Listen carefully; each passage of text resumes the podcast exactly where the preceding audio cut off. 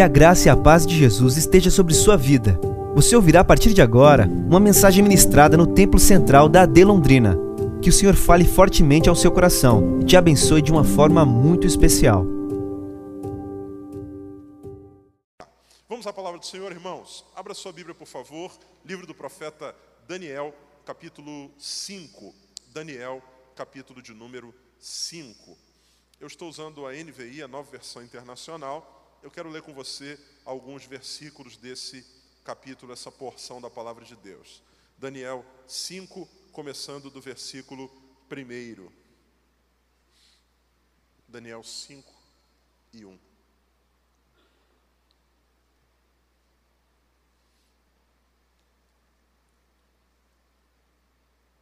A palavra do Senhor diz assim: Certa vez, o rei Beltesazar deu um grande banquete para mil dos seus nobres, e com eles bebeu muito vinho. Enquanto Belsazar bebia vinho, deu ordens para trazerem as taças de ouro e de prata que o seu predecessor ou antecessor Nabucodonosor tinha tomado do templo de Jerusalém, para que o rei e os seus nobres, suas mulheres e suas concubinas bebessem nessas taças. Então trouxeram as taças de ouro que tinham sido tomadas do templo de Deus em Jerusalém, e o rei, os seus nobres, as suas mulheres, suas concubinas beberam nas taças. Enquanto bebiam vinho, louvavam os deuses de ouro, de prata, de bronze, de ferro, de madeira e de pedra. Mas de repente, apareceram dedos de mão humana que começaram a escrever no reboco da parede, na parte mais iluminada do palácio real. O rei observou a mão enquanto ela escrevia. Seu rosto ficou pálido e ele ficou tão assustado que os seus joelhos batiam um no outro e as suas pernas vacilaram. Aos gritos, o rei mandou chamar os encantadores, os astrólogos, os adivinhos e disse a esses sábios da Babilônia: Aquele que ler essa inscrição e interpretá-la, revelando-me o seu significado, vestirá um manto vermelho, terá uma corrente de ouro no pescoço e será o terceiro em importância no governo do reino. Todos os sábios do rei vieram, mas não conseguiram ler a inscrição, nem dizer ao rei o seu significado. Diante disso, Beltesazar ou Belsazar ficou ainda mais aterrorizado, e o seu rosto mais pálido. Seus nobres estavam alarmados. Tendo a rainha ouvido os gritos do rei, dos seus nobres, entrou na sala do banquete e disse: Ó oh, rei, vive para sempre. Não fique assustado, nem tão pálido. Existe um homem em teu reino que possui o espírito dos santos deuses. Na época do teu predecessor, verificou-se que ele era um iluminado e tinha inteligência e sabedoria como a dos deuses. O rei Nabucodonosor, teu predecessor, sim, o teu predecessor, o nomeou chefe dos magos, dos encantadores, dos astrólogos e dos adivinhos. Verificou-se que esse homem, Daniel, a quem o rei dera o nome de Beltesazar, tinha inteligência extraordinária e também a capacidade de interpretar sonhos e resolver enigmas e mistérios. Manda chamar Daniel e ele te dará o significado da escrita. Assim, Daniel foi levado à presença do rei que lhe disse: Você é Daniel, um dos exilados que meu pai, o rei, trouxe de Judá? Versículo de número 18. 18. Ó rei, foi Nabucodonosor teu predecessor que o Deus Altíssimo deu soberania, grandeza, glória e majestade. Verso 20. No entanto, quando seu coração se tornou arrogante e endurecido por causa do orgulho, ele foi deposto do seu trono real e despojado da sua glória. Verso 22. Mas tu, Belsazar, seu sucessor, não te humilhaste, embora soubesses de tudo isso. Ao contrário, te exaltaste acima do Senhor dos céus.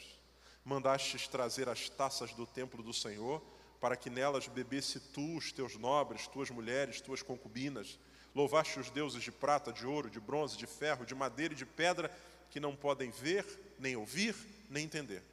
Mas não glorificastes o Deus que sustenta em suas mãos a tua vida e todos os teus caminhos. Por isso, ele enviou a mão que escreveu as palavras da inscrição. Essa é a inscrição que foi feita. Mene, mene, tekel, Parsim. E este é o significado dessas palavras. Mene, Deus contou os dias do teu reinado e determinou o seu fim. Tekel, foste pesado na balança e achado em falta. Pérez, teu reino foi dividido e entregue aos medos e persas. Então, por ordem de Belsazar, vestiram Daniel com um manto vermelho, puseram-lhe uma corrente de ouro no pescoço e o proclamaram o terceiro em importância no governo do reino.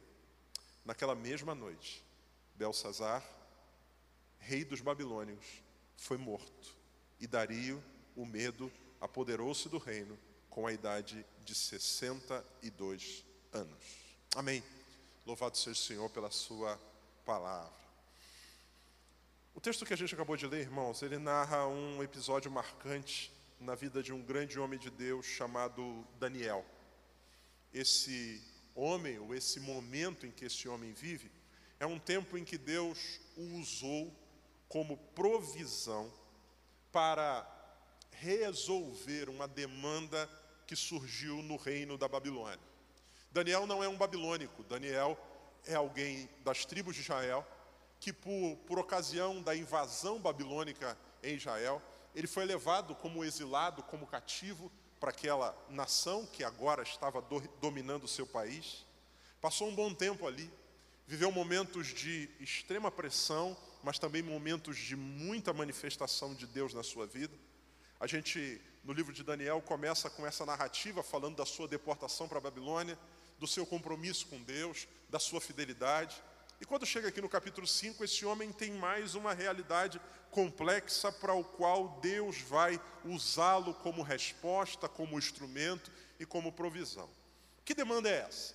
A Bíblia diz que quem reina nessa época é um rei chamado Belsazar. Esse homem, ele deu no seu reinado um grande banquete. A Bíblia diz que mil dos seus oficiais, mil pessoas pelo menos foram convidadas palavra de Deus vai dizer que eles bebem muito vinho. Aquela reunião, aquela festa, aquela celebração é regada a vinho de forma abundante, afinal de contas, ele é o rei e tem recursos quase que ilimitados.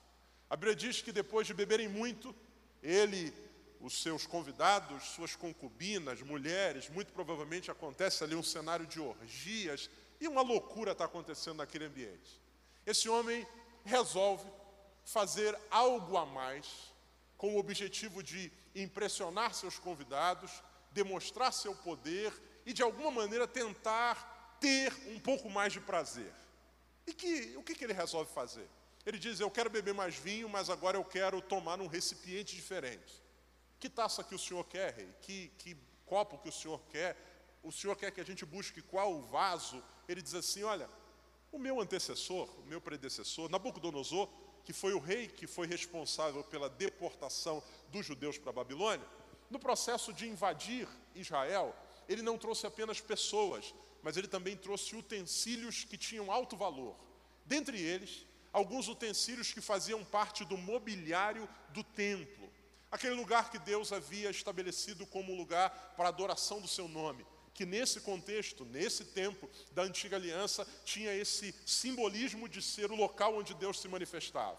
Você que conhece a Bíblia sabe que o templo foi construído por ordem divina e havia uma série de elementos que compunham toda aquela indumentária, aquele enxoval do templo.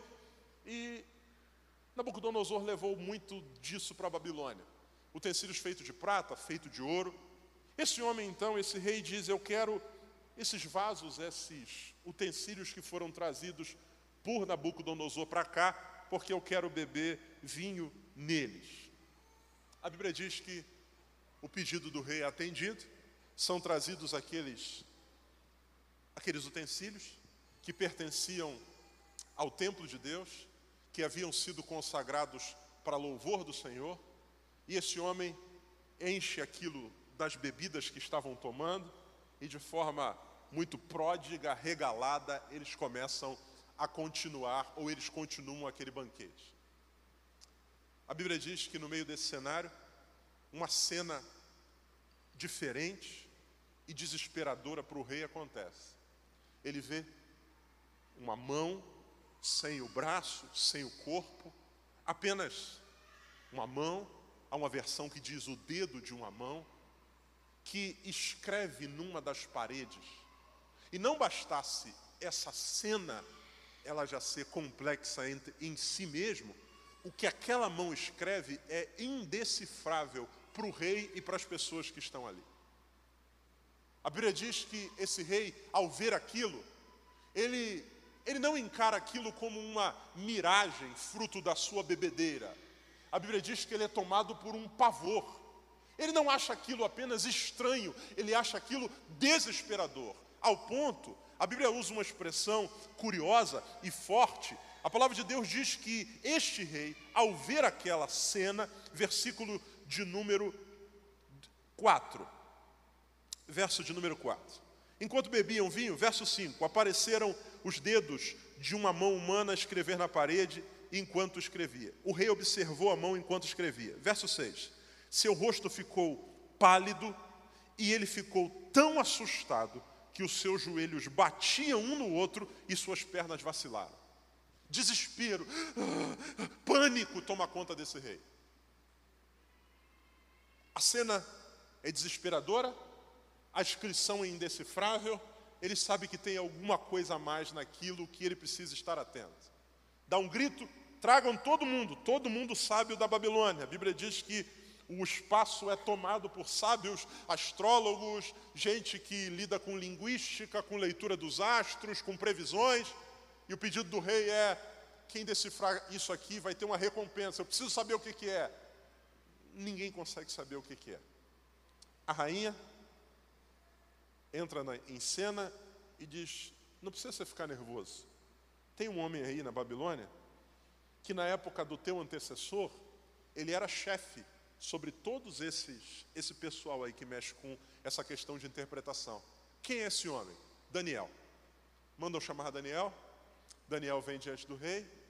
O rei diz para ele: Você é o Daniel? É o cara que interpreta? Fala para mim. O que está o que está escrito ali? Daniel, então, de forma muito grave e séria, vai dizer para o rei o que está escrito naquela parede. E o que está escrito ali não é uma mensagem qualquer.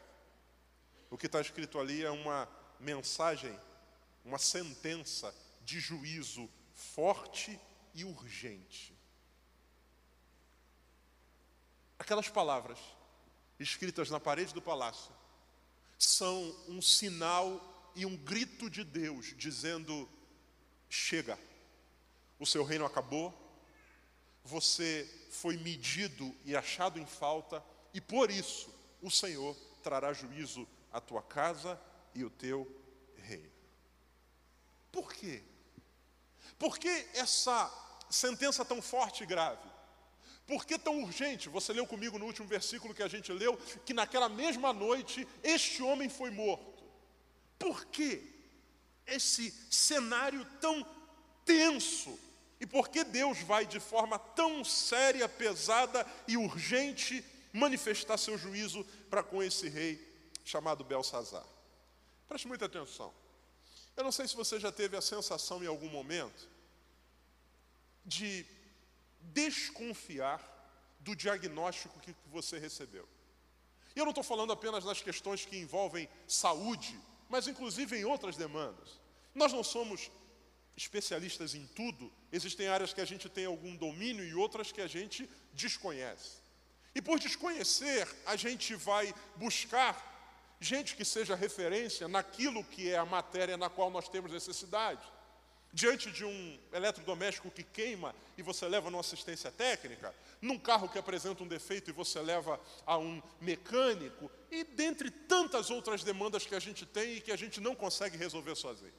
Eu não sei se você já teve essa sensação diante de um diagnóstico, um orçamento que surpreende pela gravidade ou pelo valor, você ficar desconfiado com aquilo. O cara diz, ó, isso daqui não tem jeito não. Vai ter que trocar o não sei o que do não sei o que lá e o não sei o que do não sei o que lá e vai ficar 5 mil reais. Meu Deus, não, calma aí, cara, calma aí. Vamos devagar. 5 mil, 5 mil, 6 mil, 10 mil, 2 mil, 5. Meu Deus, como assim? Não, não, eu achei que fosse mais simples. Eu achei que fosse mais fácil. É isso mesmo. E aí, Eu não sei você, mas eu muitas vezes sou tomado pela dúvida: Pô, será que é isso mesmo? E algumas vezes a gente até vai, não, obrigado, eu vou ver isso aí, depois eu volto. Vamos para uma segunda opinião. Aí você leva num outro lugar, e às vezes acontece do diagnóstico ser diferente, às vezes ser o mesmo, ou às vezes o segundo é mais caro que o primeiro. O cara diz, é oito. Não, não, vou voltar lá no outro. O outro tinha razão, me perdoa. Por que, que a gente desconfia do diagnóstico? Nós desconfiamos do diagnóstico não necessariamente por conta da gravidade, do peso, do quanto nós vamos ter que empenhar de recurso para resolver aquilo.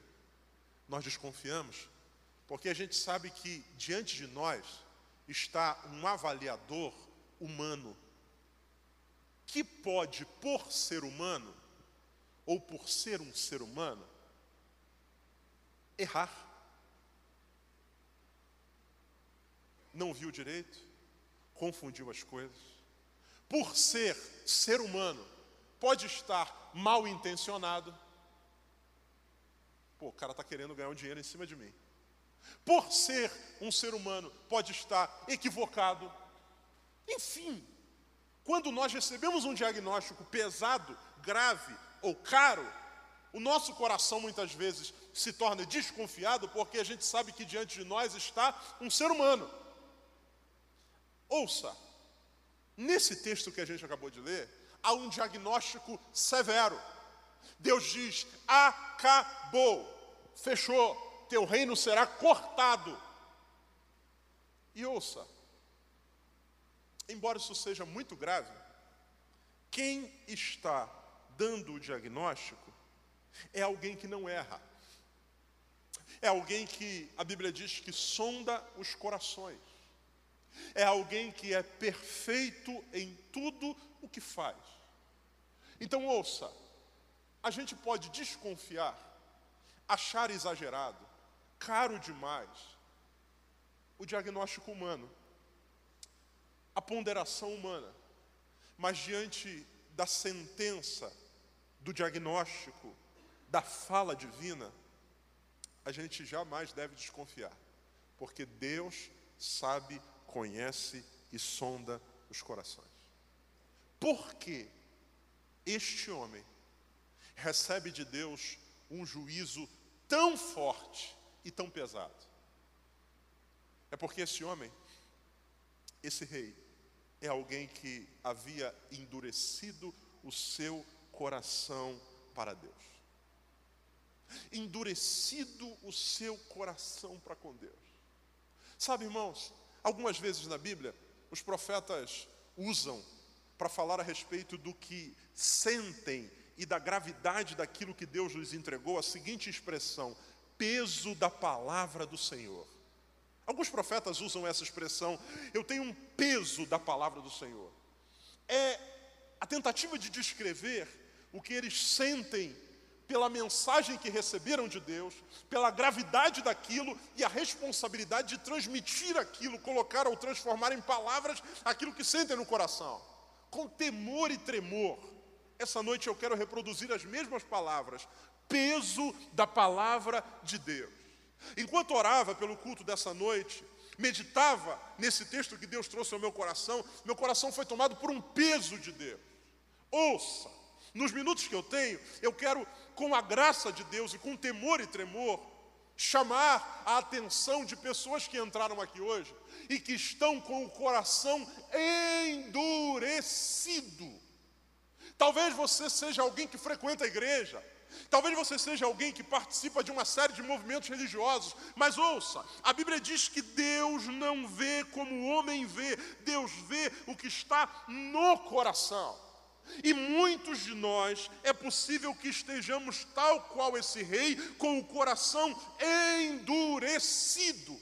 E ouça, para corações endurecidos, para corações que diante de Deus assumiram uma postura obstinada, arrogante, prepotente, Deus traz uma palavra dura. Porque o objetivo dele é que a gente diante disso se arrependa, se quebrante. Então ouça, esse rei que vê uma mão escrevendo na parede, que ouve algo tão sério e que vai morrer naquele dia, qual é o motivo disso? Será que Deus não está sendo severo demais? Será que Deus não está dando um tratamento desproporcional? Não, Deus sabe o que está fazendo. Esse rei é alguém de coração duro. E quais são as marcas desse coração endurecido, obstinado, que Deus vai tratar de forma séria? Primeira marca, por causa do tempo, versículo de número 22, verso 22. A palavra do Senhor diz assim: Mas tu, Belsazar, seu sucessor, que és seu filho, não humilhaste o teu coração, ainda que soubeste tudo isto. Daniel, ao interpretar aquela escrita na parede, ele diz para o rei: O rei, o seu predecessor, de quem você é filho, e aqui filho não necessariamente é numa relação paterna de primeiro grau, imediata, mas tem a ver com descendência. O teu antecessor, um homem chamado Nabucodonosor, pisou muito na bola. Ele se achou o dono do mundo, ele achou que o poder que tinha era fruto da sua capacidade. Ele se exaltou diante de Deus. Deus o abateu, Deus trouxe juízo sobre Nabucodonosor, fazendo ele ser reduzido a uma condição muito complexa que durou um longo período, até que esse homem se humilhasse. Deus diz para esse rei: Não humilhaste o teu coração, ainda que soubeste tudo isso. Verso de número 23. Se tiver como pôr na NVI. E te levantaste contra o Senhor do céu, pois foram trazidos à tua presença os vasos da casa dele. Primeira marca de um coração endurecido para o qual Deus trará juízo. Diga comigo, por favor, conhece? Pode ser melhor, diga, conhece, mas desconsidera. A Bíblia diz que Deus não leva em conta o tempo da ignorância. Deus está aplicando um juízo severo e muito certo, e muito repentino, e muito pesado sobre esse rei. E o motivo é: esse rei não é alguém para quem falta conhecimento. Esse rei tem na história de sua família, de sua descendência, exemplos que ele deveria considerar. Nabucodonosor, que é seu parente, se exaltou diante de Deus acreditou que era maior do que Deus, e Deus o abateu de forma séria. Só que Deus, quando vem falar com esse rei que está reinando agora, diz para ele: Você sabia, mas ainda assim não considerou. A primeira marca de um coração endurecido é que ele desconsidera o conhecimento de Deus. Uma das manifestações da soberba Soberbo não é apenas aquele que anda de nariz em pé diante dos homens. Soberbo não é gente que não gosta de se, simplesmente que não gosta de se misturar com os demais. O pior soberbo é aquele que levanta o seu nariz em arrogância diante de Deus. E uma das manifestações da soberba é quando de alguma maneira eu acredito que eu posso tomar os mesmos caminhos cujos finais não foram bons e porque sou quem sou, ter um final diferente. Vou repetir. A soberba no nosso coração para com Deus, dentre as várias formas que ela se manifesta, uma delas é quando eu acredito que posso tomar um caminho cujo final não é bom, mas por ser quem eu sou, eu acredito que o meu final vai ser diferente. É o que está acontecendo com esse rei. O teu antecessor, Nabucodonosor, fez pisou na bola, enfiou o pé na jaca, fez o que era errado, não considerou a Deus e o resultado dele foi juízo. Mas sabe o que, se passa no coração do rei agora? Eu posso fazer a mesma coisa, só que comigo o resultado vai ser diferente. Coração endurecido é o coração de quem, mesmo conhecendo, desconsidera. E quanta gente vive assim? Acreditando que pode tomar um caminho que é um caminho de morte, mas de alguma maneira ele escapará. Não, não, comigo não vai acontecer não. Comigo não vai acontecer não. E quanta gente de tanta soberba no coração chega a desdenhar de quem sofreu o juízo. Tu viu, fulano de tal? Traiu a mulher e foi descoberto. Casamento acabou. Também, otário, não sabe nem fazer o negócio direito. Ao invés de olhar para o exemplo e dizer, eu não quero viver isso, e o temor cair e dizer, eu preciso tomar um caminho diferente, o que eu digo no meu coração muitas vezes é, é porque ele não fez direito. Se eu fizer, o resultado vai ser diferente. Não, fulano de tal, corrupto, você viu, foi preso, perdeu a carreira, também não sabe nem roubar. Se eu tivesse lá, o que eu estou dizendo no meu coração é: eu posso tomar o mesmo caminho e o meu final ser diferente. O nome disso é soberba, arrogância, fruto de um coração endurecido. O nosso problema muitas vezes não é falta de ciência, nós sabemos dos resultados que os caminhos ruins nos levarão, mas a gente tende a acreditar que conosco não vai acontecer assim. Ei, olhe para a história. Olhe para a palavra de Deus, olhe para os exemplos que lhe cercam. Muita gente, em muitos cenários, viveu ou tomou caminhos semelhantes ao que você está tomando e a vida se tornou em destruição mas você tem acreditado que com você, você vai passar ileso por isso. Marca de um coração endurecido. Não, pastor, a frase do soberbo é: não vai dar nada, não. É, vai dar nada, não. Não vai dar nada, não. Eu consigo, eu consigo me livrar disso, eu consigo ocultar essa mentira, eu consigo passar ileso por isso, ninguém vai me pegar, ninguém vai me descobrir, eu consigo, eu consigo, eu consigo.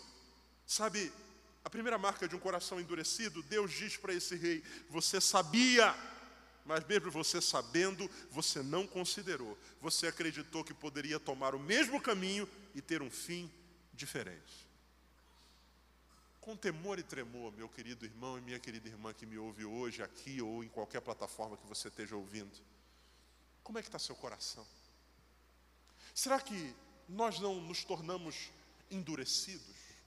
E a primeira marca de um coração endurecido é essa soberba, que faz a gente acreditar que podemos escolher caminhos ruins, mas o final vai ser bom, quando não. Deus está dizendo para alguém hoje: considere os seus caminhos. Se você continuar como está, o resultado vai ser destruição. Por mais que você ache que você passará ileso por isso, não passará.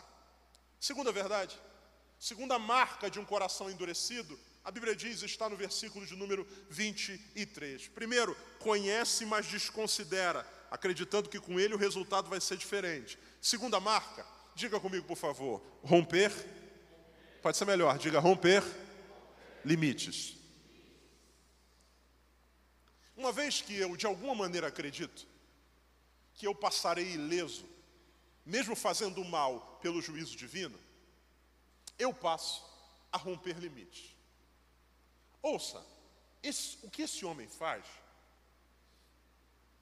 é brincar com algo muito sério. Tragam para mim os vasos, as, os utensílios do templo de Deus, do Deus de Israel. Para que, rei? Vou beber nesse troço aqui. Eu vou me embriagar com isso aqui. Sabe, amados, Toda vez que a soberba toma conta do nosso coração e nos endurece, a gente começa a brincar com os limites. Acreditando que de alguma maneira não haverá um basta divino. A Bíblia diz que Deus é longânimo, ele tem um ânimo longo, porém, Deus é justo e não se deixa escarnecer. Há pessoas brincando com os limites.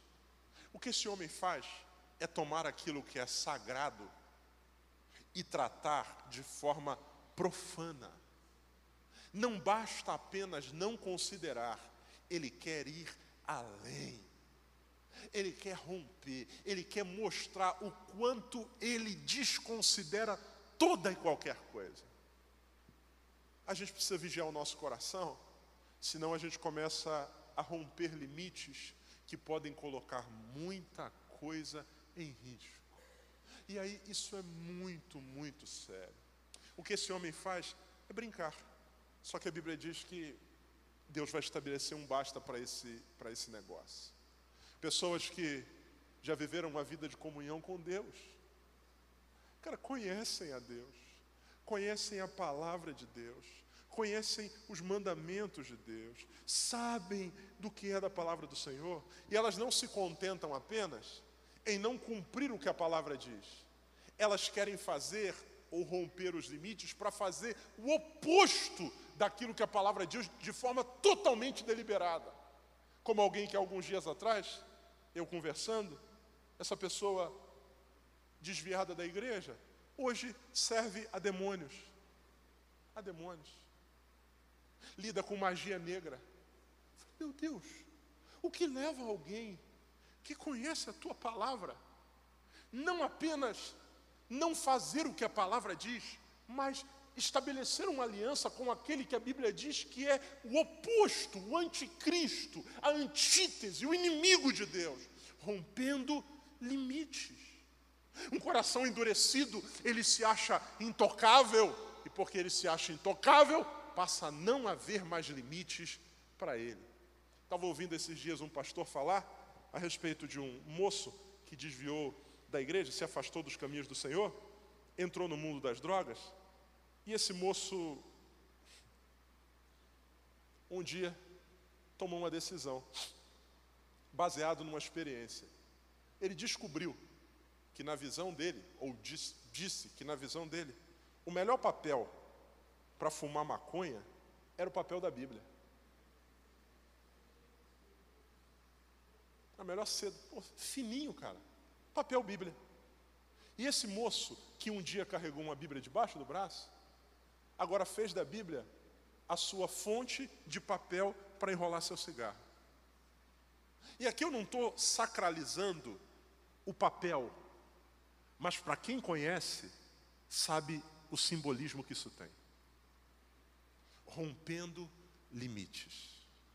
O coração se ensoberbece, nos colocamos numa posição de arrogância e passamos a desconsiderar todo e qualquer limite. Em terceiro lugar, por causa do tempo, versículo de número 23 ainda. Louvaste os deuses ou os deuses de prata, de ouro, de bronze, de ferro, de madeira, de pedra, que não podem ver, nem ouvir, nem entender. Mas não glorificaste o Deus que sustenta em Suas mãos a tua vida e todos os teus caminhos. Marcas de um coração endurecido. Em primeiro lugar, um coração endurecido desconsidera o que conhece. Em segundo lugar, um coração endurecido passa a não respeitar mais nenhum limite. Em terceiro lugar, um coração endurecido é aquele que crê que controla a sua própria vida em todas as dimensões. Eu não preciso de Deus. Eu, eu sou o cara da minha existência. Eu posso fazer o que eu quiser. Eu posso não apenas encher a cara, eu posso encher a cara com os vasos do templo de Deus. Eu tenho bala na agulha, eu posso dar um banquete para mil homens.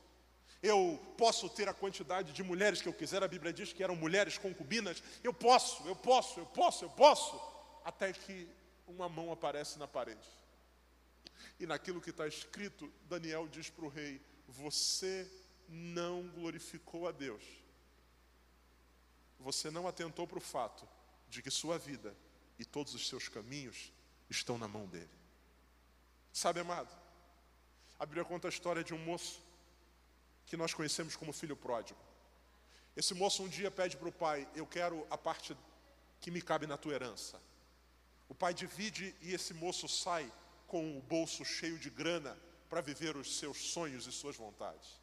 Na narrativa bíblica descrita pelo seu irmão, a Bíblia diz que ele desperdiça com meretrizes, com prostitutas, enfim, ele de forma dissoluta arrebenta com tudo. Esse moço, que é o rei do camarote, esse moço que nas festas banca tudo, ele não se atentou para um detalhe.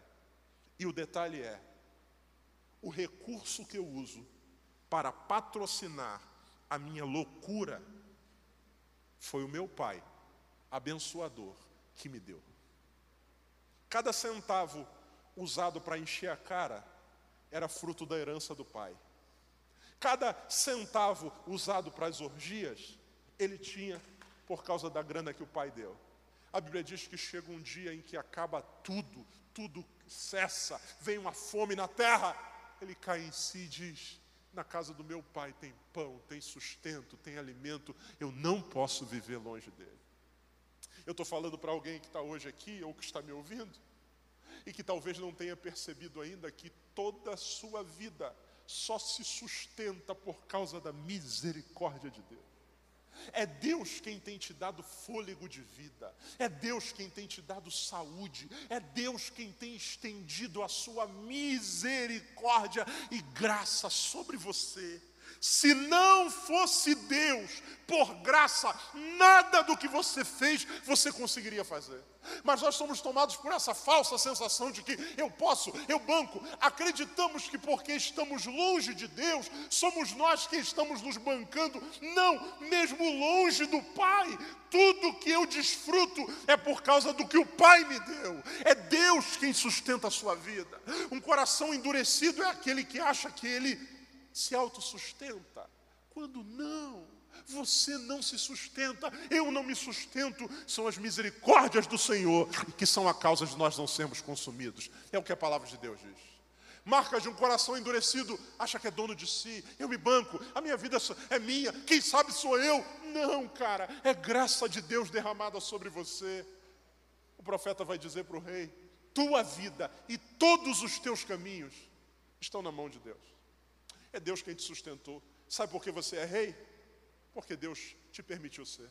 Sabe por que você está respirando? Porque Deus te permitiu respirar. Sabe por que você pode, inclusive, deglutir, beber esse vinho? É porque Deus está te dando fôlego de vida. É Deus que cuida de você. É Deus que está te sustentando. É a misericórdia de Deus que está te dando a possibilidade de viver. E porque é Deus, e não nós, Ele está no controle, inclusive, do tempo versículo de número 30. Verso 30, por favor. Naquela mesma noite, Belsazar, rei dos Babilônios, foi morto. É Deus que está no controle de tudo, inclusive do tempo.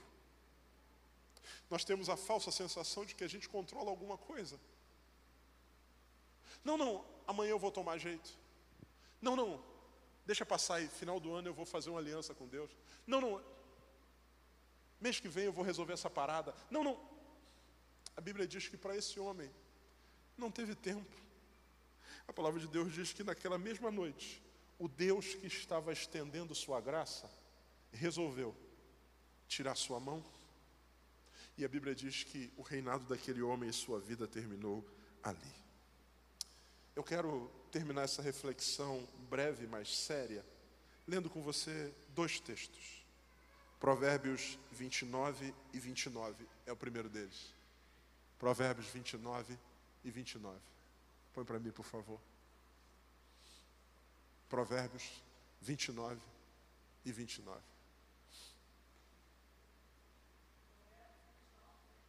Isso. Não? Salmo 32, verso 9. Salmo 32, verso 9.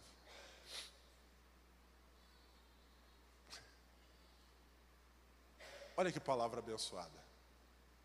Não seja como o cavalo ou como o burro que não tem entendimento, mas precisam ser controlados com freios e rédeas Caso contrário, não obedecem. O que, que Deus está dizendo?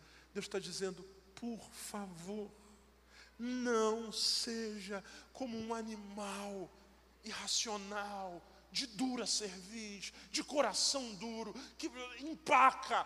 Não seja. Obedeça. Se quebrante. Se reconcilie reconheça, não endureça o seu coração.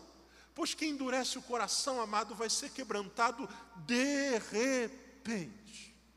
Eu queria pedir a você para ficar de pé, por favor.